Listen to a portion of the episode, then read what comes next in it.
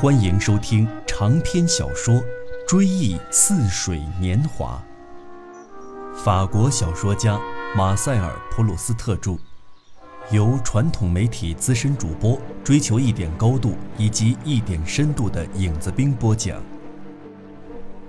老太太们也有兴高采烈的时候。譬如说，斯万来我们家吃晚饭的前一天，亲自给他们送来一箱阿斯蒂出产的葡萄酒。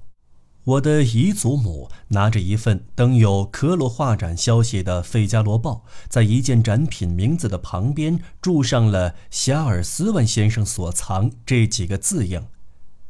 姨祖母说：“你们看到没有？斯万居然露脸儿，名字登在《费加罗报》上。”我早就跟你说过，他是很有鉴赏力的。外祖母说：“你当然了。”姨祖母接过话来：“你的看法总跟我们不一样。”他知道我的外祖母的看法从来跟他不一致。至于我们会不会赞成他，他并没有十分的把握，所以他有意硬拉上我们一起来反对外祖母。他竭力想用自己的见解把我们通通纳入反对外祖母的阵营，但是我们偏偏谁都不接话。我的外祖母的两位妹妹表示要跟斯万提到《费加罗报》上刊登的那句小注，姨祖母劝他们千万免开尊口。每当他发现别人身上有个他所缺少的长处，哪怕微不足道，他也要坚决否定，认为不是长处，而是一个缺点。他不仅不会羡慕人家，反而觉得人家可怜。我认为你们这样做并不会使他高兴。我很清楚，我要是看到自己的名字这样显眼地登在报上，会觉得很扫兴的。倘若有人跟我提到这种事儿，我绝不会沾沾自喜的。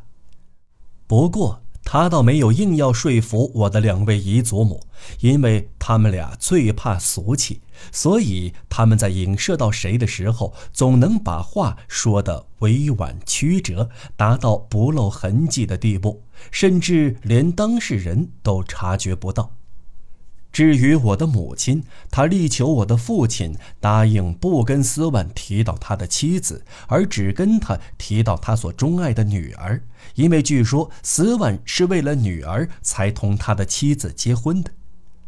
你可以只问一句他好不好就行了，他的生活一定过得很不痛快。可我的父亲不乐意，我才不呢！你尽胡思乱想，这么说不招人笑话吗？我们当中只有一个人把斯万的来访当作痛苦的心事，那就是我。因为每当有外人来访，或者只有斯万一人做客，晚上妈妈就不到楼上我的卧室里来同我道晚安了。我总比别人先吃完晚饭，然后坐在桌子旁边，一到八点钟我就该上楼了。我只能把妈妈通常在我入睡时到我床前来给我的那既可贵又纤弱的一吻，从餐厅一直带进卧室。我脱衣裳的时候还得格外小心，免得破坏那一吻的柔情，免得它稍纵即逝的功效轻易消散，化为乌有。所以，越是遇上那样的晚上，我受妈妈一吻时，就越有必要小心翼翼。但是，我又得当着众人的面，匆匆忙忙地接过那一吻，抢走那一吻，甚至没有足够的时间和必要的空闲，对我的举止给予专心致志的关注，好比头脑不健全的人在关门的时候，尽量不去想别的事情。以便疑惑袭来时，用关门时留下的回忆来战胜它。门铃怯怯地响起了叮咚两声，那时我们都在花园里休息。我们知道是斯万来访，但是人人都带着疑问的表情，面面相觑，并派遣我的外祖母前去侦查。别忘了用明确的话感谢他送来了酒，你们也都知道，酒味儿很纯正，而且有一大箱。外祖父叮嘱两位姨祖母说：“你们又说悄悄话了。”姨祖母训斥道：“要是上谁家去，听到人家在窃窃私语，多不自在。”哦，感情是斯万先生吧？咱们待会儿再问问他，明天是不是大晴天？我的父亲说。我的母亲认为。他若一开口，就会把我们全家自从斯万结婚以来可能在态度上使他感到的难堪通通消除。他找了一个空当，趁机把斯万领到一边。但是我跟在他后面，我舍不得离开他一步，心里想：待会儿我要把他留在饭厅里了。我上楼去睡觉，不能像每天晚上那样得到他亲一亲的慰藉了。哎，斯万先生，母亲说：“您女儿好吗？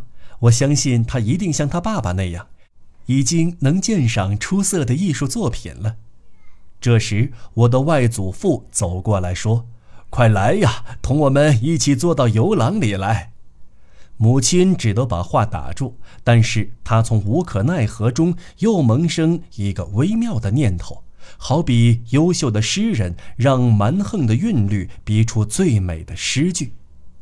待会儿咱们俩单独说说您女儿的近况吧。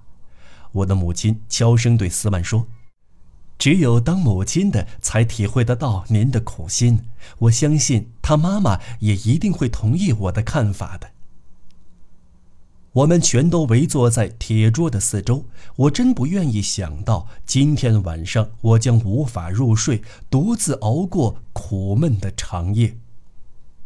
我尽量说服自己，那些失眠的时刻没有什么了不起，因为明天一早我就会忘记得干干净净。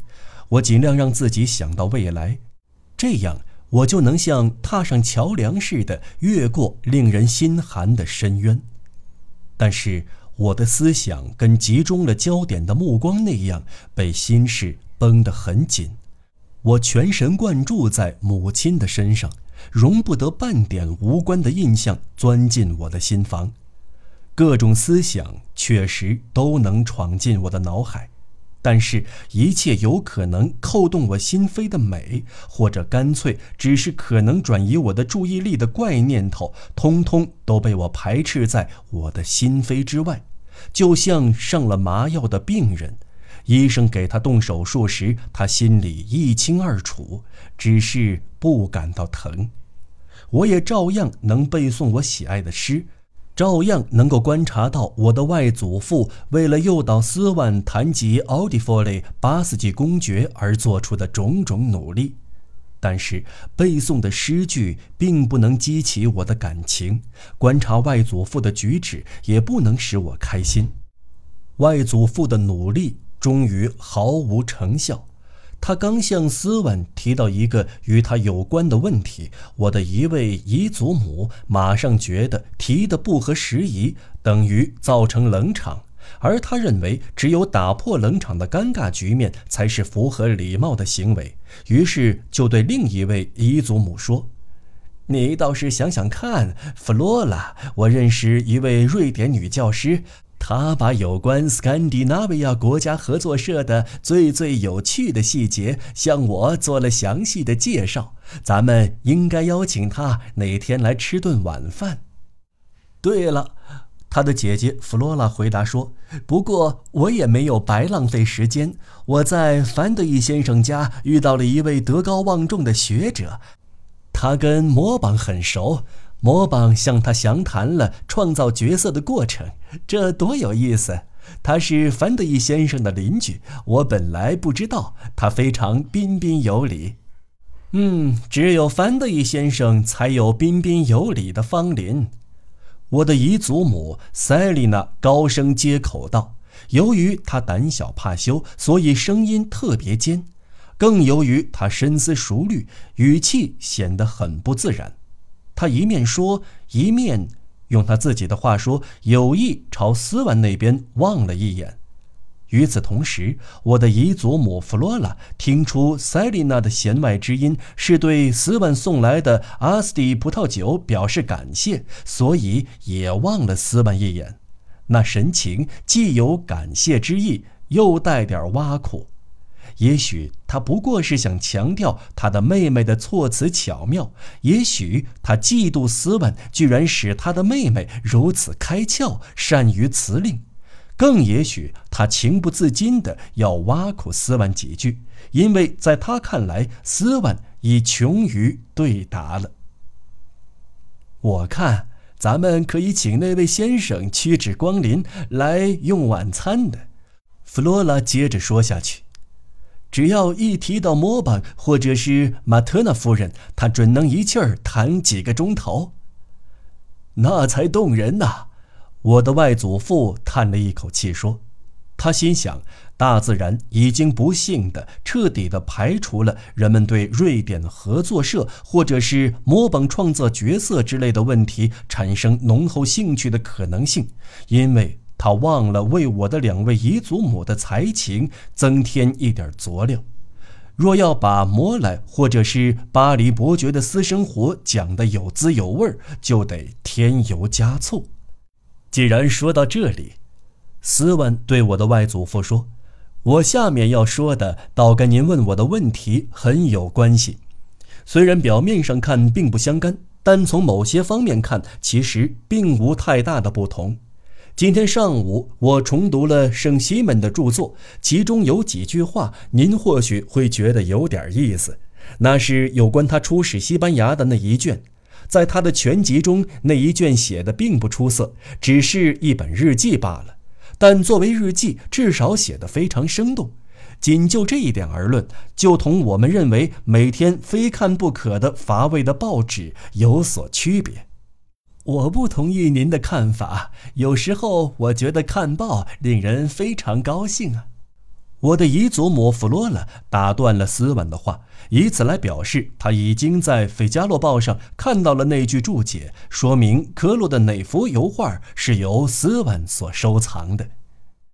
姨祖母瑟琳娜连忙补充道：“就是说，当报纸上提到我们所关心的人和事的时候，倒也是。”斯文不免感到意外，答道。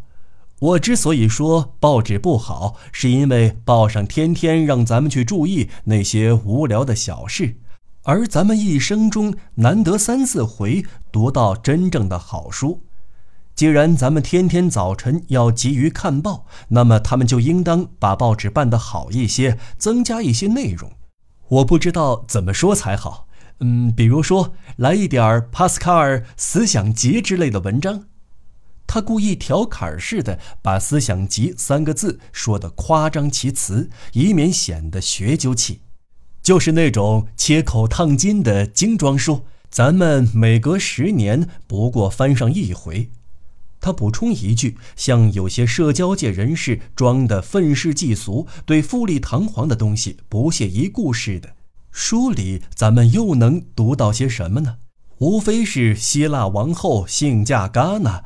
莱昂公主举办化妆舞会，好像只有这样才合乎规矩。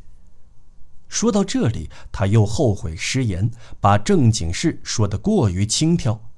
他解嘲似的接着说道：“咱们的话题太高雅了，我不明白为什么咱们要谈论这样高深的尖端。”这时，他转身对我的外祖父说：“还是说圣西门吧。”书里说，莫莱弗里埃居然有胆量向他的儿子们伸手。您知道，关于这位莫莱弗里埃，圣西门是这么说的：他简直像只厚壁酒瓶，里面只有骑马的水分，粗俗而愚蠢。弗罗拉赶紧插话道：“酒瓶儿有薄有厚，我倒是知道有些瓶子里装着完全不同的东西。”他想趁机谢谢斯万，因为那箱阿斯蒂葡萄酒，斯万是送给他们姐妹俩的。斯万一时十分尴尬，硬着头皮往下说：“圣西门是这样写的，我不知道他是无知呢，还是存心犯傻。他居然想伸过手去同我的孩子们握手，我幸亏及时发觉，没有让他得逞。我的外祖父对于无知呢，还是存心犯傻这种说法，佩服得五体投地。可是塞丽娜小姐由于圣西门这么一位文学家的大名，没有让她的听觉功能完全沉入麻痹状态，听到这话，顿时义愤填膺。什么？您居然钦佩这样的描写？好，不过这能说明什么问题？难道同样是人，这个人就不如那个人吗？人只要聪明、勇敢、善良。公爵也罢，马夫也罢，有什么关系？您的圣西门倒好，居然教他的儿子们不理睬正派人的友好表示，这也算是教子有方，简直恶心！您居然敢引为经典！我的外祖父眼看谈话遇到这么多的障碍，非常扫兴，感到已不可能诱导斯万讲点他爱听的故事了，于是悄声对我的妈妈说。上次你告诉我的那句诗是怎么说来着？碰到眼前的这种情况，倒可以让我舒一口气。你提个头吧。啊啊，想起来了，主啊，有多少美德，您叫我们憎恨？哎，说的真好啊！我两眼盯住了妈妈，我知道，只得一开晚饭，他们就不会让我待到晚饭结束。为了不使我的父亲扫兴，妈妈不会让我当着大家的面像我在卧室里那样亲他好几遍的。所以在餐厅里，在就要开晚饭的时候，在我感到那时间即将来临的当口，我就先为那短促而悄然的一吻，从我力所能及的方面做好一切准备。我用眼睛选定妈妈脸上的某一个部位，作为我的吻的落点。由于我在精神上已经有了吻的开端，所以我做好思想准备，以便在妈妈把脸凑过来的刹那间，我能充分地感受到我嘴唇贴着她的那部分的肌肤的温存。我好比一个画家要画幅肖像，但是描绘对象只能短暂的出现几次。画家在准备调色板之前，早已根据自己所做的笔记做好细致的回忆。即使描绘对象不在场，他也能画得惟妙惟肖。然而，晚饭的铃声还没有打响，我的外祖父却残忍地说：“虽然他并没有意识到自己的残忍，这孩子看样子很累，该上楼睡觉去了。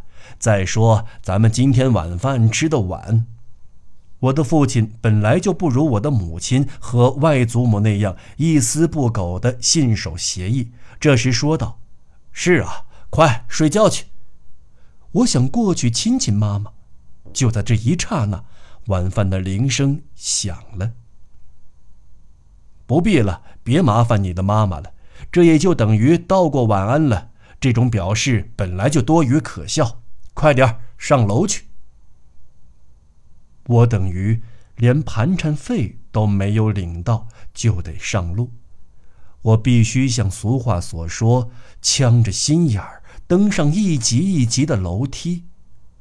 我的心只想回转到母亲身边去，因为母亲还没有吻我，还没有以此来给我的心灵发放许可证，让他的吻陪我回房。但是。我不得不违心上楼，这可恨的楼梯呀！每当我踏上梯级，总不免凄然若失。那股油漆味儿，可以说已经吸收了、凝聚了我天天晚上都要感到的那种特殊的悲哀。也许正因为如此，一闻到它，我才感到痛心。我的智慧在这种嗅觉的形式下变得木然而丧失了功能。当我们沉入梦乡时，我们不会感到牙疼，只觉得仿佛有一位姑娘掉进水里，我们拼命地把她从水里捞起来，捞起又丢下，丢下又捞起。一连两百次，或者好比有那么一句莫里埃的诗，我们不停的背诵。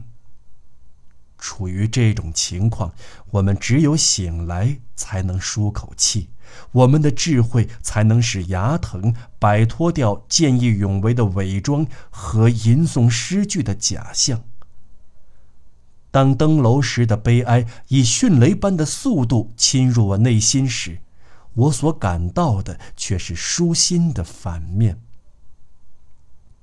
这种侵入几乎是顿时发生的。悲哀通过我嗅到的楼梯的特殊的油漆味儿突然不知不觉地钻进我的心扉。这比通过精神的渗透更具有毒害心灵的功效。我一进卧室就得把一切出入口全部堵死，把百叶窗合上，抖开被窝，为我自己。挖好木坑，然后像裹尸一样换上睡衣。那时正当夏令，由于我睡在罩着厚布床幔的大床上太热，他们就为我在房内另外放了一张铁床。我在尚未葬身铁窗之前，忽然萌生了反抗的念头，我要施个囚犯灌尸的诡计。我给母亲写了一封信，说有要紧事要当面禀告。信上不便说，只求他上楼来见我。我只怕弗朗索瓦斯不肯为我送信，她是我的姨祖母家的厨娘。我住在贡布雷的时候，起居由他负责照料。我想家里有客时，要他给我的母亲递信，其难度之大。正等于求剧院门房给正在台上演出的女演员送便条，几乎是办不到的。不过能办不能办，菲朗索瓦斯自有一部严峻专横、条目繁多、档次细密、不得通融的法典，其间的区别一般人分辨不清，也就是琐细至极。所以，他那套法典大有古代法律的风貌。那些古代法律残忍处，可下令大批杀戮嗷嗷待哺的婴儿；可是有些条文却慈悲的，连山羊羔的肉都禁止用母山羊的奶来炖，还禁止啃食动物大腿上的筋。有时候，菲朗索瓦斯顽固地拒绝为我们干托他办的事儿。由此而论，似乎他的法典对于上流社会的复杂规矩和交际场合的种种讲究都有所估计，而这些单凭他这样一个农村女仆的所见所闻是得不到任何暗示的。我们只能说，他身上有一身非常古老、高尚，但又不为人们所理解的法兰西传统沉寂。好比我们在那些手工业城市中所见到的那样，陈旧的华屋证明往昔曾是王公性驾之地。化工厂的工人们从事劳动的场地周围有古老的雕塑珍品，主题有泰奥菲尔遇到圣母显灵，或者埃蒙四兄弟乘坐神马逞威。